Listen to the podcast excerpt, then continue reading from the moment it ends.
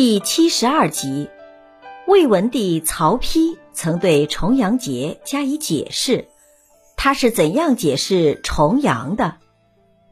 曹丕在写给大臣钟繇的信中这样写道：“中国自古以九为阳数，九月初九日正好是两个阳数相重，所以称作重阳，也叫做重九。”酒含有长久的意思，重九意指活得长长久久，当然值得设宴聚会了。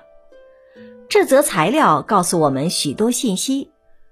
首先，重阳节由来甚久，至少在曹魏时期就有了这一节日，至今已有一千七百多年的历史了。第二，它告诉我们。重阳节得名是因为九为阳数，一三五七九都是阳数，九是最大的阳数，阳数相逢，故名重阳。第三，他还告诉我们民间过重阳节的心理原因，是因为九与九谐音，九九就是九九，而九九也就是长久。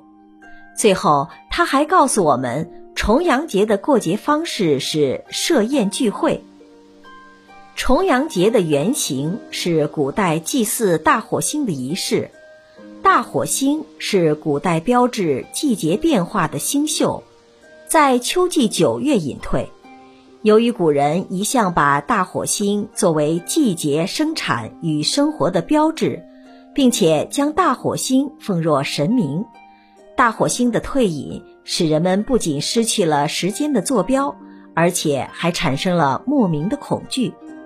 大火星的隐退意味着漫漫长冬的到来，因此，正如大火星出现时要有萤火仪式，在大火星隐退的时节，人们要举行相应的送行祭仪。古代的大火星祭祀仪式情形。虽然已经很难知晓了，但我们还是可以从后世的重阳节礼俗中寻找到一些古俗遗痕。比如，江南部分地区有重阳祭灶的习俗，灶神是家居的火神，这正是古代九月祭祀大火星的蛛丝马迹。古人常常将重阳与上巳或寒食。即九月九与三月三作为对应的春秋大节，上巳、寒食与重阳的对应，就是以大火星的出没为依据的。